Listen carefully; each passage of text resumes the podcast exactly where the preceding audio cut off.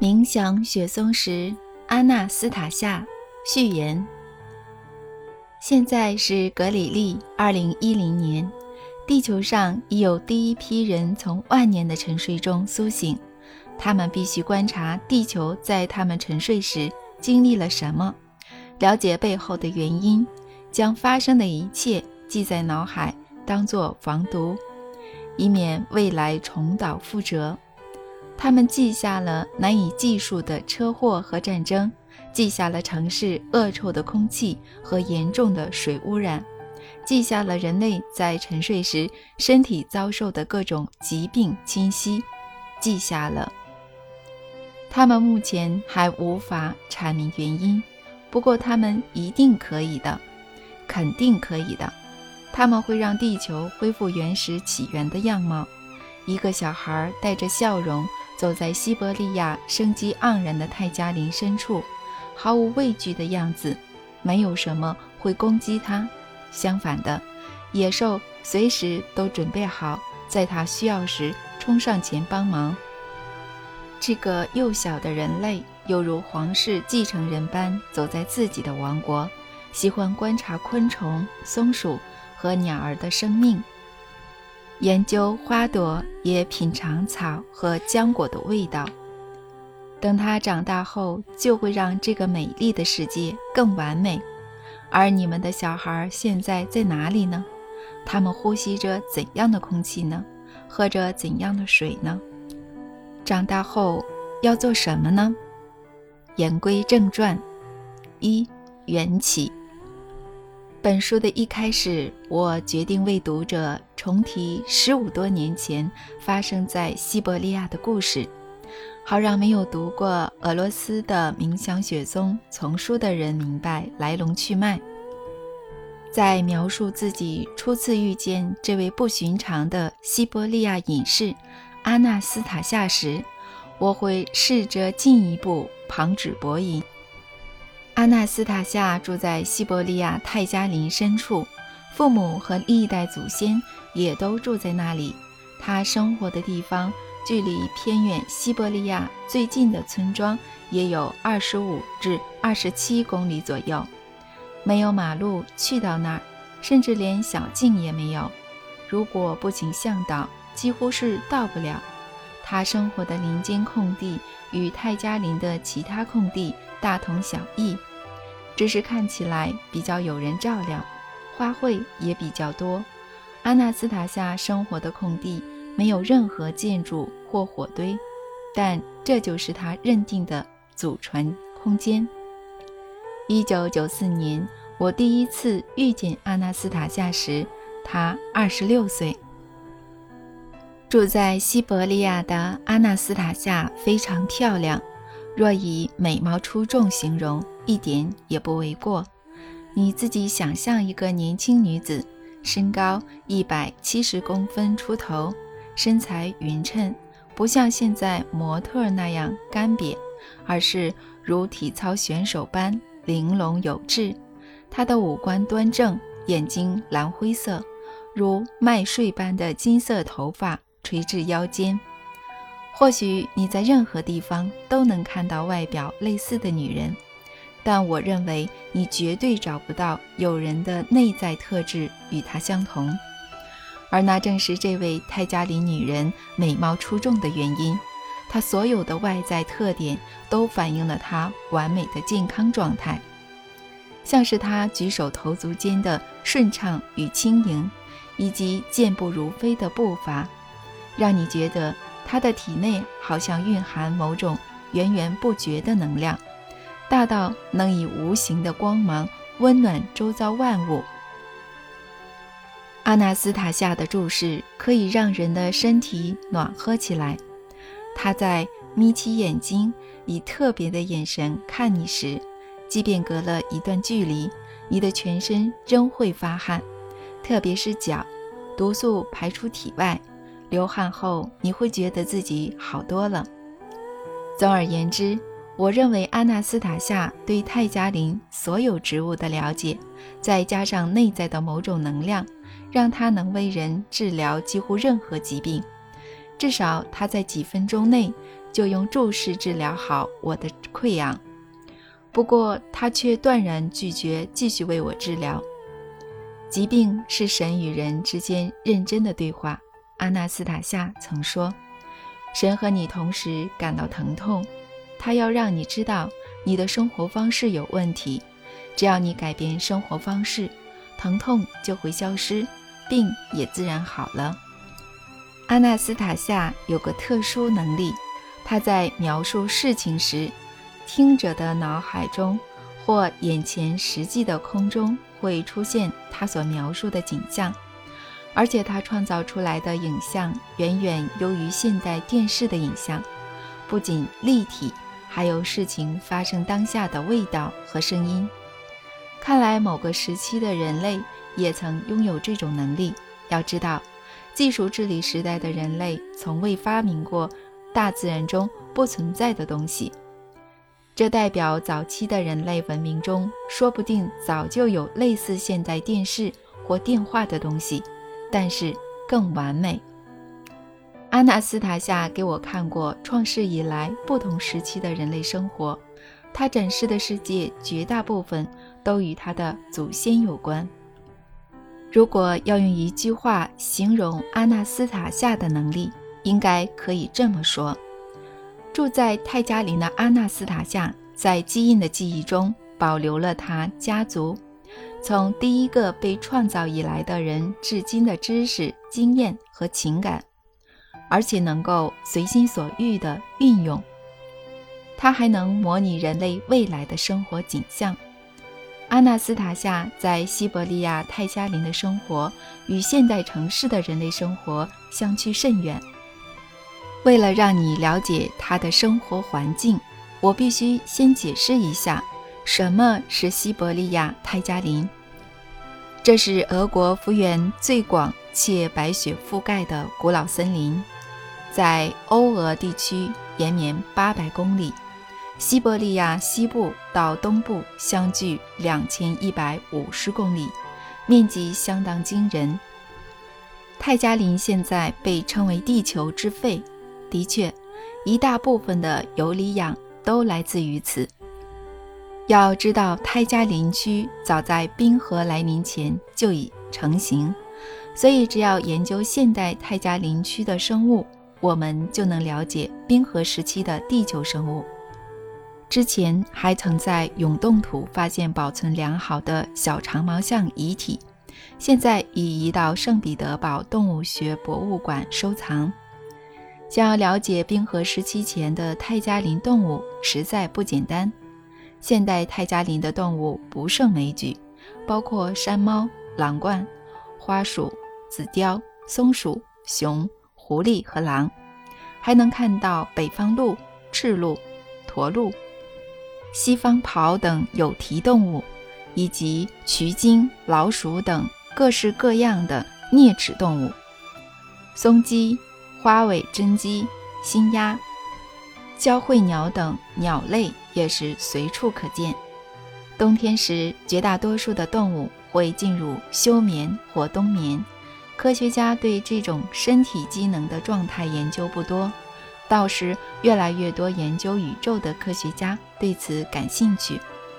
说到植物，泰加林拥有丰富多样的灌木种类，包括杜松、忍冬、醋栗、柳树等等。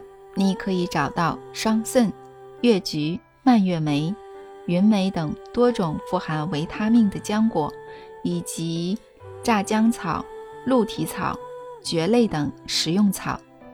这里有高达四十公尺的大树，例如云杉、冷杉、落叶松、松树，还有特征独一无二的雪松。科学家有时把它称为松树，我就直说了吧。我认为不能这样称它，但又能怎样呢？就让科学家专心研究他们所谓的松树吧。我要讲的是，没有其他树木能相比的西伯利亚松树。为什么没有其他树木能相比呢？雪松的果实相当独特，因此值得拥有独立的名称。西伯利亚雪松果实的品质，这些雪松子远远优于地球其他气候带的雪松果实。关于这一点，早在1792年，帕拉斯院士就曾写信给凯撒林大帝说过了。砍下来的雪松木依然保有特殊的芬多精，所以雪松制成了衣柜从来不会有衣蛾滋生。旧约圣经的所罗门王似乎也知道雪松的神秘特质，不仅以雪松建造一座神庙，甚至以国内多座城市交换特别挑选的雪松。但神庙内出现的云雾。却曾导致神职人员无法供职。查过许多描述西伯利亚雪松的资料后，我认为雪松是冰河时期前的代表植物，来自生物意义上较为先进的其他文明。这样的想法并非无凭无据。这种植物如何经历星球浩劫而存活下来，并且在我们的世界重生呢？雪松种子不受冰天雪地影响，可以保留很长一段时间，等到气候适宜时再发芽，适应新的环境。这种适应能力直到今天依然没变。雪松果实有何独特之处呢？为什么现在我们能够坚定地说这是现代最纯净、最有疗效的食物呢？雪松子含有所有必要的维他命。托木斯克大学曾有科学家进行研究，招来负责车诺比核灾善后工作而体内残留过量的辐射的人员，将雪松油加入他们的日常饮食。实验结果显示，这些善后人员的免疫力都开始提升。雪松油没有任何禁忌症，连孕妇和哺乳的母亲都能食用。雪松果核还有一个奥秘。在雪松不准备结果的期间，某些雌性毛皮动物不会让雄性靠近自己，因此不会受孕。现在没人知道雪松如何让动物知道它们当年不会结果，毕竟动物是在春天交配，雪松果则在深秋成熟。光看雪松外表也难以判断会不会结果。泰加林还有很多动物赖以为生的其他植物，俄罗斯中部类似的泰加林动物更没有雪松子吃，所以这些以雪松子为食的雌性动物为何觉得没有这种食物就不能受孕生育呢？很多人都知道，特别是泰加林雪松区的动物毛皮品质远远优于其他地区。无论科学家或专家怎么调配饲料，牧场饲养的动物都没有品质相当的毛皮。西伯利亚雪松区紫貂的毛皮品质向来稳居世界之冠。众所周知，毛皮动物的皮毛品质可以反映栖息环境的状况。所以说，如果动物食用松果核后有所改善，人类也应如此。尤其是孕妇，现代女性没有足够的高品质食物，无法生出健康的胎儿，而这种情况对社会有害无利。西伯利亚雪松的果实可以驳斥科学家的看法，农业是人类的成就及文明发明的证明。在我看来，农业的出现是因为人类文明失去对大自然的理解，以及生活方式的改变。人类为了取得每日必需的粮食，而在农田挥汗如雨。你判断一下就知道了。假设一块地上住着一家三口，还有两棵会结果的雪松，你就能确信拥有这块地和两棵雪松的这一家人永远不会饿死，即使收成再差也不例外。他们不仅不会饥饿，不于食不果腹。还能吃到品质最好、最精良的食物。一棵雪松单年就能结出高达一公吨的雪松子，去壳就能供人食用。雪松的功用不仅如此，雪松子可以榨出雪松奶，适合人类食用。还能喂食襁褓中的婴儿。雪松子可以提炼出优质的雪松油，加进沙拉或其他料理也能药用。雪松子榨油后剩下的油渣可以拿来做美味的面包、饼干、糕饼或布林饼。雪松还能产出树脂，正统和民俗医学无不认为这是具有疗效和预防效果的物质。西伯利亚雪松完全不需人类照顾，不用施肥或犁土，甚至不用栽种。一种叫做新鸦的鸟类会为它播种。我开始理解为何我们远古的祖先不懂农业，因为他们知道的远远不止于此。或许有人会说，雪松两年才结一次果，如果不结果的那一年刚好碰上欠收。雪松有什么帮助呢？我告诉你，雪松确实两年才结一次果，有时甚至间隔更长。但只要不把它单独的松子从松果中取出，松子就能保存九至十一年之久。当然，在现代社会中，一切都没有这么简单。雪松很难在城市周围存活，无法适应生态污染的环境。但有一个令人振奋的消息，很多资料都说雪松会回应人的感受，接收人所散发的能量，将能量加强后回馈给人。这点我可以亲身证明。七年前，有人从西伯利亚寄了二十五株雪松幼苗给我，我和五楼公寓的住户们一起将这些幼苗种在旁边的树林。其中山猪种在我郊外小屋的周围。不久后，种在树林的雪松不知被谁挖走了。我没有太难过，毕竟被挖走表示有人知道雪松的特质，应该是要种在别的地方照顾。不过树林还剩一棵雪松，种在公寓车库前方的砖墙旁边，那里的土壤完全称不上肥沃。基本上只是施工废土添上一层薄薄的沃土，不过雪松依然存活至今，生长速度和树干的光滑程度与我在郊外小屋种的雪松完全不同，而且高度高了一倍。我不仅思考背后的原因，后来发现公寓住户们常常走到阳台看着雪松，有时会说：“我们种的雪松真美。”我自己走路或开车经过时，也会开心地欣赏它。种在车库前的雪松每天受到人类的关注，努力地成长茁壮。现在很多公司都会推出雪松油等雪松制品，尤其在俄罗斯的冥想雪松丛书出版后更是如此。我也请女儿和女婿生产雪松油，把阿纳斯塔夏说的。古老制法告诉他们，波琳娜的丈夫希尔盖尽量遵从古法，同时配合现代食品制作的要求。我们在药厂开设生产线，并请经验丰富的专家监工。生产线采用可保留最多有益物质的冷压法，并以木砖榨油。这点很重要，因为雪松子和雪松油的成分涵盖整个周期元素表。某些元素接触金属就会氧化。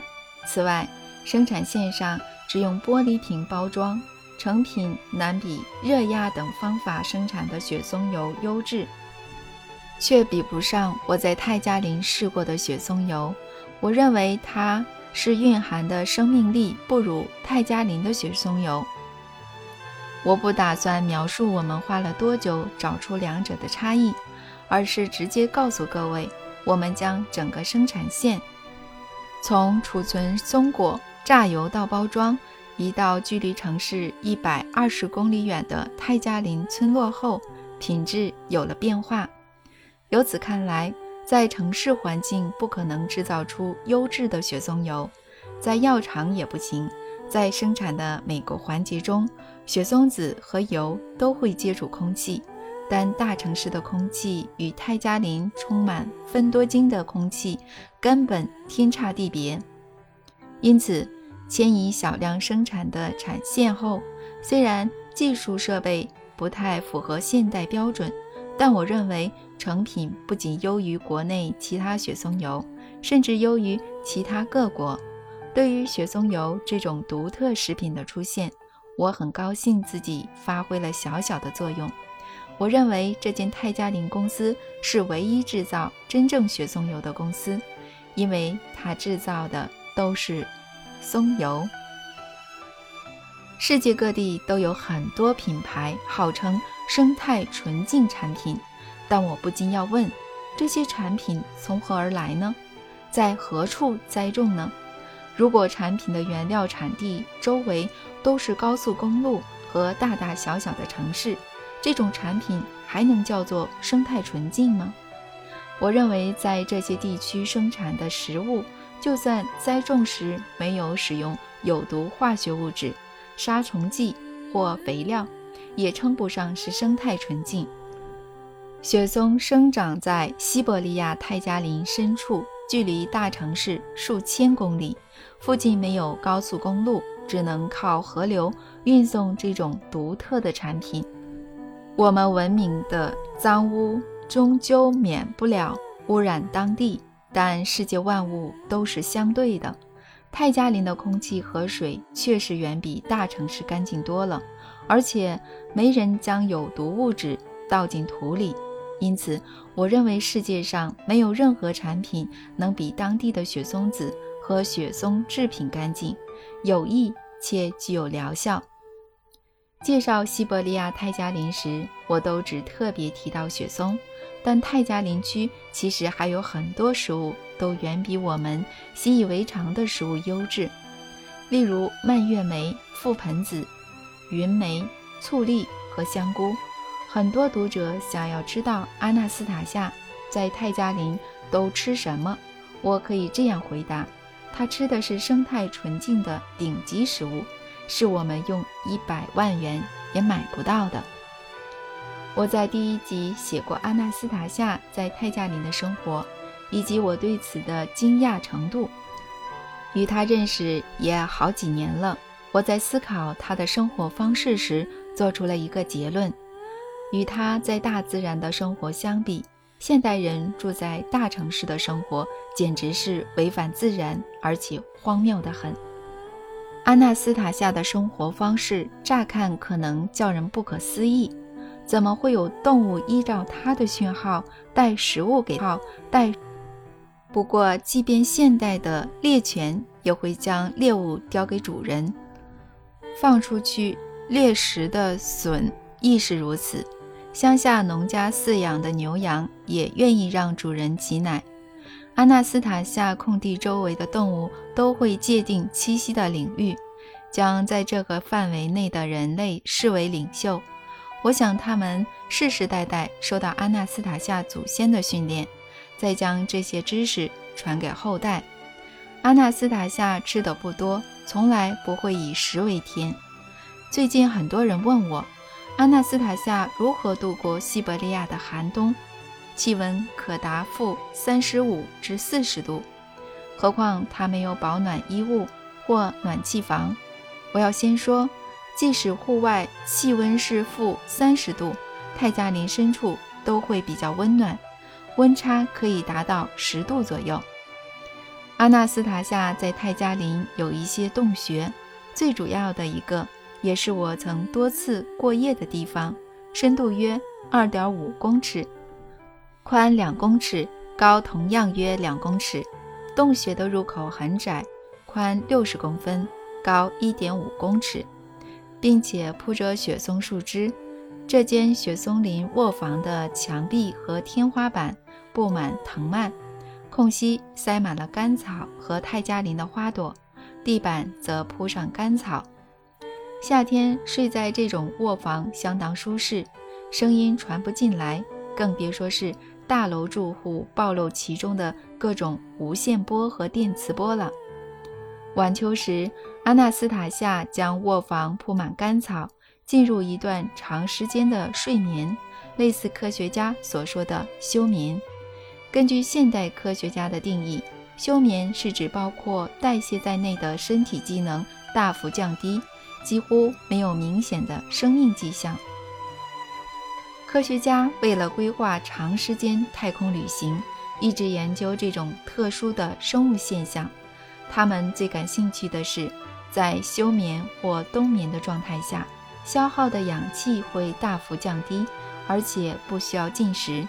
科学家证实，休眠时对外界负面影响因子的抵抗力也会变高。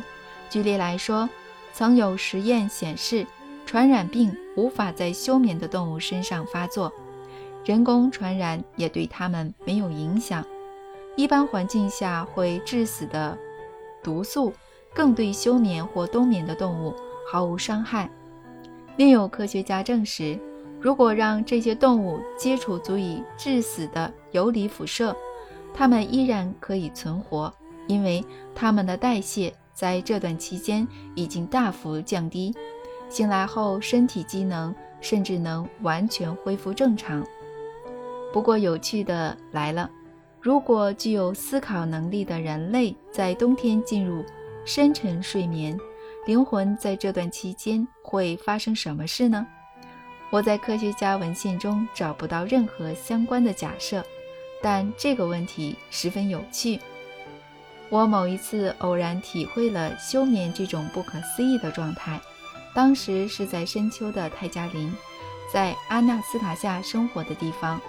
这个季节的白天很短，天色渐暗时，阿纳斯塔夏建议我躺下来休息，我也答应了。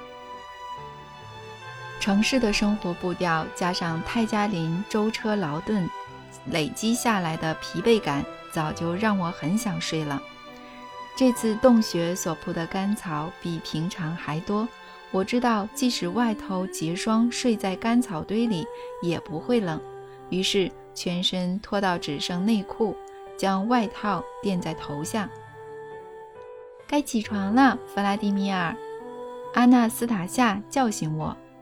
我感觉到他在按摩我的右手。接着，我看向洞穴入口，但几乎不太看得见，表示太阳还没有出来。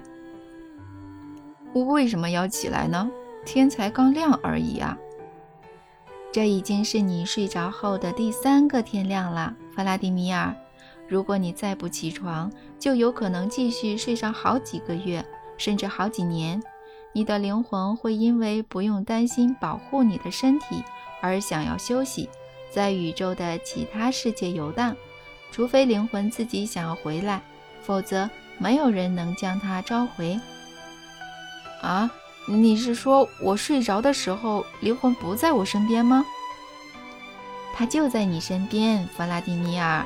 等你睡得更安稳、更深沉，他就可以离开了。但我决定叫你起床。为什么你的灵魂不会在你睡着时离开呢？我的灵魂也会离开，但总会在对的时间回来。毕竟我没有折磨他。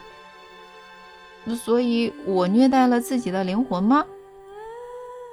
弗拉迪米尔，习惯和想法有害，吃有害食物的人都是在折磨自己的灵魂。食物与灵魂何干呢？难道他也吃人吞下肚的食物吗？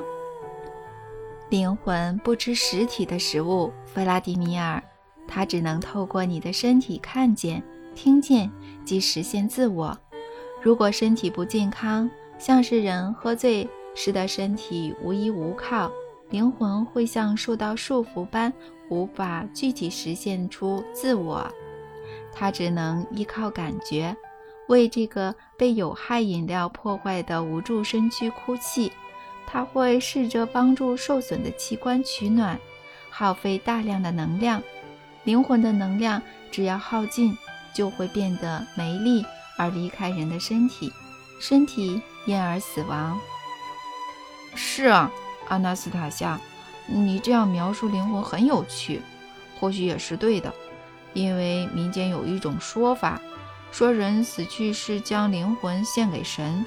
不过你说的是，灵魂用尽力气。我想知道，我的灵魂还有力气吗？既然你的灵魂回来了，表示还有力气，弗拉迪米尔。但请你尽量不要再折磨他了。我尽量。但等等，灵魂在人睡觉时也没有休息吗？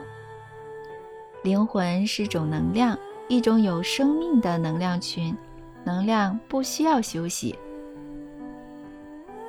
阿纳斯塔夏，你觉得灵魂在人睡觉时去了哪里啊？灵魂能到其他次元，在宇宙星球之间遨游，也能按照人的意志收集必要的讯息。举例来说，如果想要了解过去或未来，可以要求灵魂在你睡着时，嗯，到访你想知道的时间和地点，灵魂就会达成你的要求。但如果只是一般的睡眠，睡得不够平静，而且环境不理想时，灵魂哪儿也不能去，必须留下来保护身体。身体会受什么侵犯呢？会受各种有害的影响侵犯，弗拉迪米尔。你睡觉的公寓墙壁布满电线，这些电线会释放对人有害的辐射。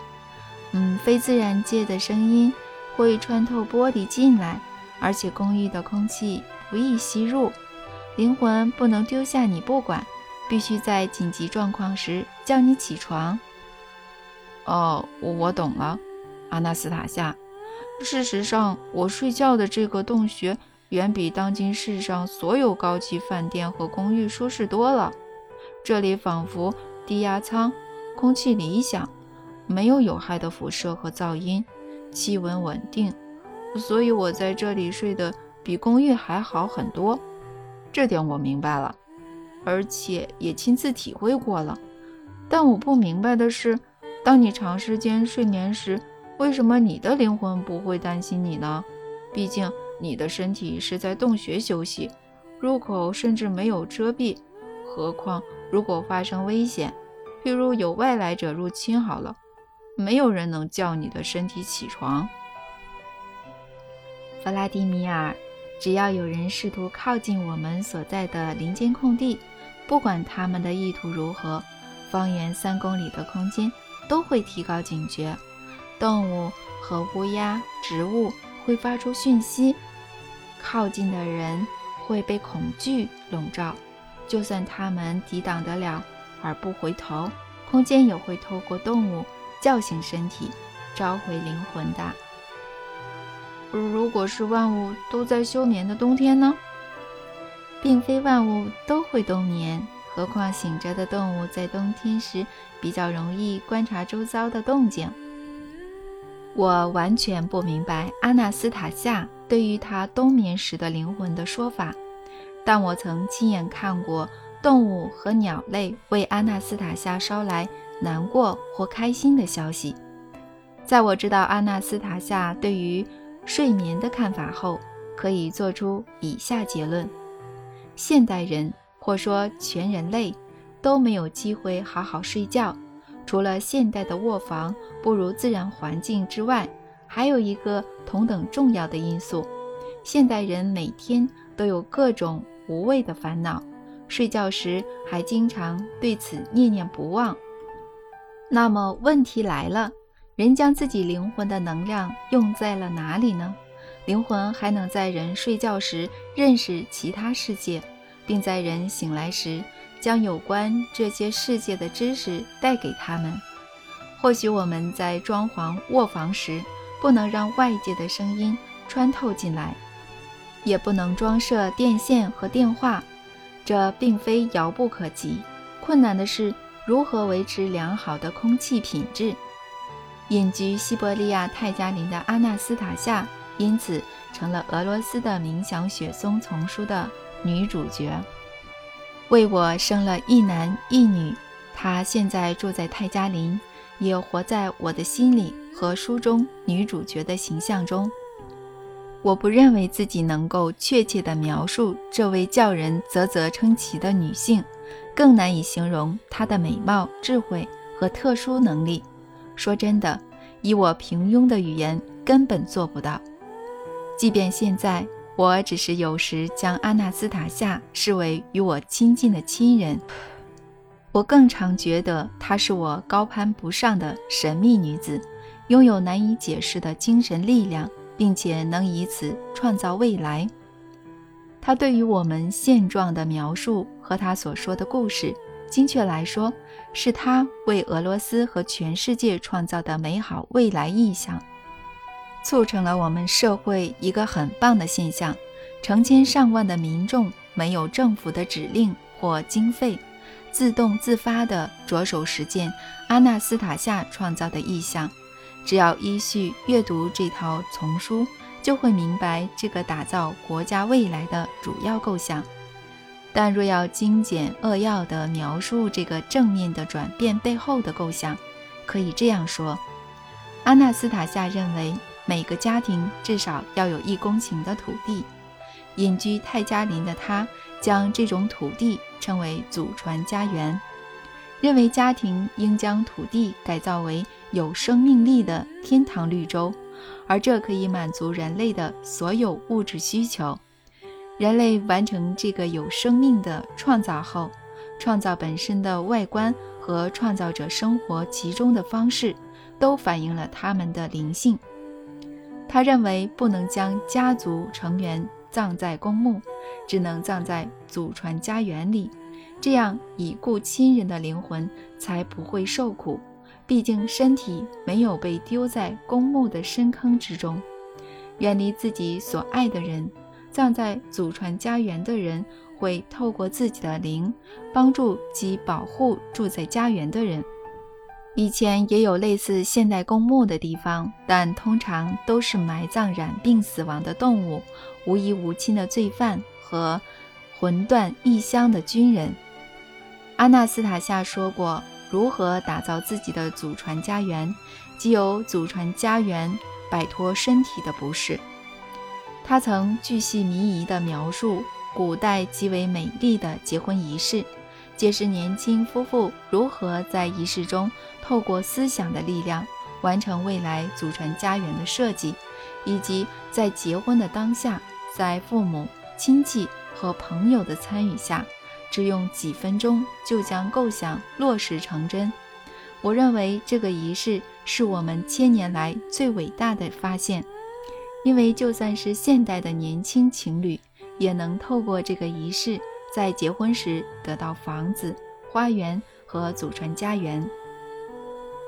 阿纳斯塔夏相信，以这种方式打造祖传家园的新婚夫妇，他们之间的爱永远不会褪去，而且爱意一年比一年更浓。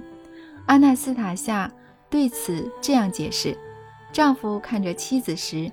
会下意识地将她与美好的家园联想在一起，同时想到自己的孩子，而孩子也必须在家园里出生。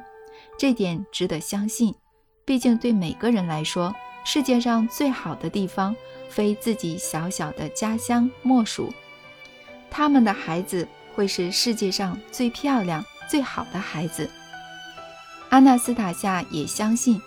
如果所有人或绝大部分的人开始有意识地打造祖传家园，使它成为天堂乐园般的绿洲，全世界就会改变，地球不会再出现天灾和战争，人类的内在心灵世界会改变，崭新的知识和能力会开启，并且有能力在其他星球创造类似地球的美好世界。他认为，现在以技术治理的方式探索宇宙和其他星球是行不通的，而且对地球和生活其中的人类有害。认识星球的合理方式应是心理瞬间移动，但想要做到这一点，人类必须先证明自己有能力改造地球，用生活方式表现灵性，而非光说不练。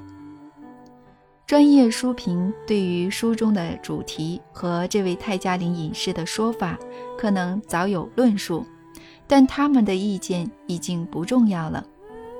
民众才是最重要的评论者，他们已透过数万封信件和数十万封电子邮件表示赞同。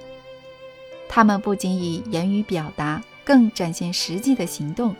全俄罗斯出现数百座大大小小的聚落，而且数量持续增加，这就是最好的证明。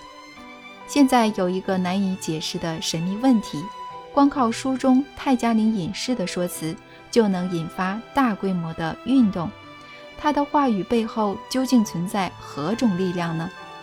或许他所用的一字一句都结合成某种代码，也有可能是话语背后其具有某种节奏。阿纳斯塔夏通常会模仿对方讲话的方式。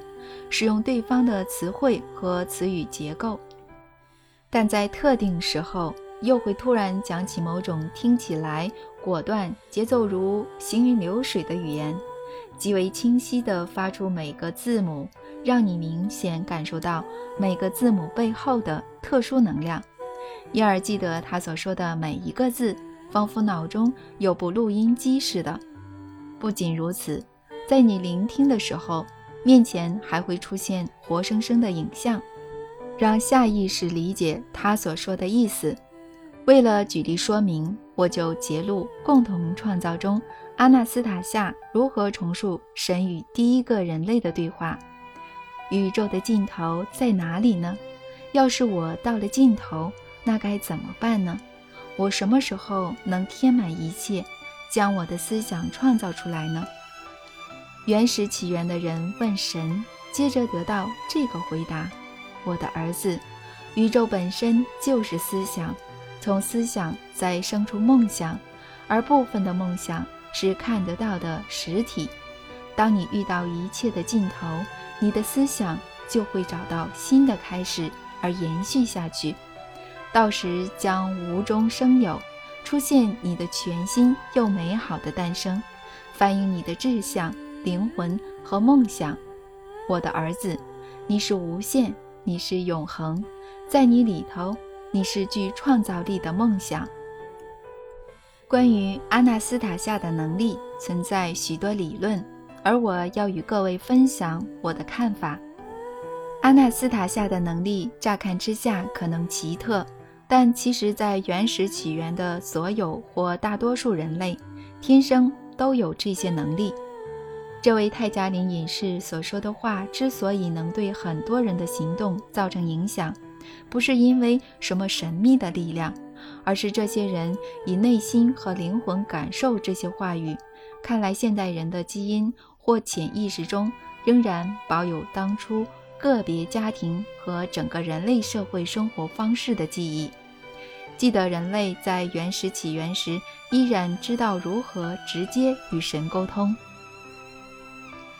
原始起源的这种生活方式远比现代的生活完美，或许这源自于人类依然知道何为天堂的时期，但我不认为这些人的行为与宗教有关。